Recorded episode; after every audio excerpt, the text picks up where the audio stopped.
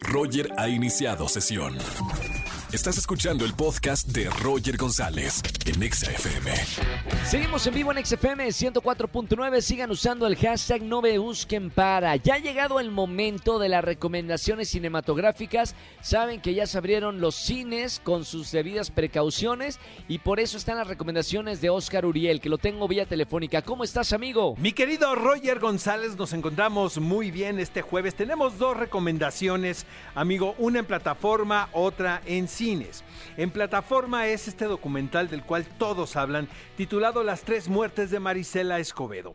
Es un documental de una urgencia muy particular, Roger, de la autoría de Carlos Pérez Osorio y producido por Vice y mi querida Laura Waldenberg, el cual podemos encontrar en la plataforma de Netflix.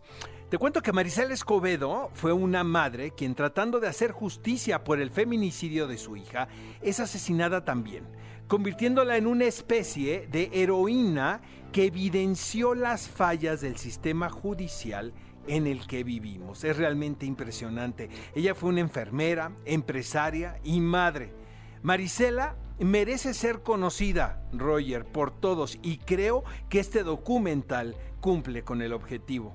El documental está armado de una manera muy particular porque hay testimonios de la misma Marisela, ya que se cuentan con varias entrevistas que dio en su momento, pero también de testigos, amigos y familiares de esta pesadilla que inicia cuando un joven de nombre Sergio Rafael Barraza aparece en su negocio de carpintería pidiendo una oportunidad.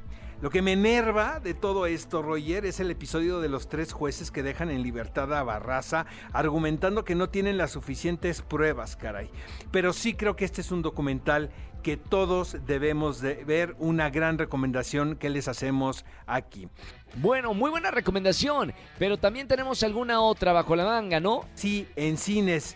Olviden todo lo que han escuchado en redes sociales y vean Nuevo Orden, probablemente la producción más ambiciosa de la filmografía de Michel Franco y desde mi punto de vista, Roger, su mejor película hasta hoy. La circunstancia es un México apocalíptico, sin embargo, ese porvenir que se nos presenta nos parece y sabe muy cercano. Hay un descontento social inminente y una sublevación que irrumpe una boda acontecida en la colonia Pedregal.